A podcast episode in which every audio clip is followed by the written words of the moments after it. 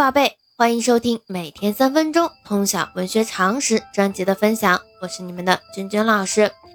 那在上一期节目当中呢，君君老师向大家介绍了元代散曲家张养浩。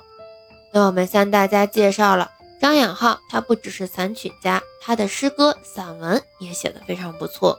那我们也都有给大家进行一些简单的介绍。今天要分享的第二个人物呢，是元代。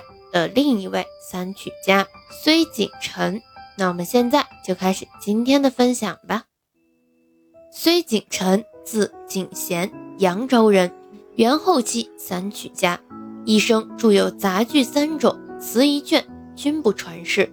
为散曲存三套，其中《少变》《高祖还乡》为代表作，也是元散曲套数中的名。崔景臣自幼读书刻苦，心性聪明，尤其酷好音律。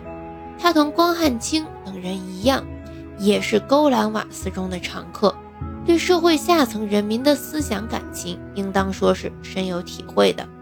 他自己生活十分困窘，记其妙词颇多感慨。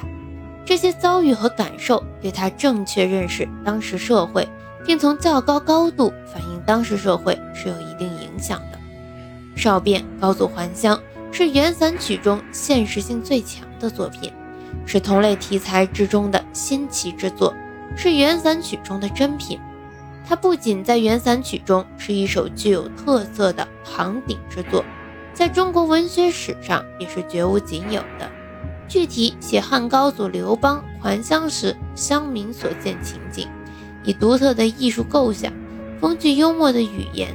对封建最高统治者进行了大胆的揭露和无情的讽刺。那其实呢，我们今天介绍也比较简短，大概大家了解一下崔景臣这个人他是什么样的一个性格，以及呢他的一些代表的擅长的作品就可以了。那我们今天的介绍就到这里，喜欢咱们节目的长期关注我的喜马拉雅号，我们明天见。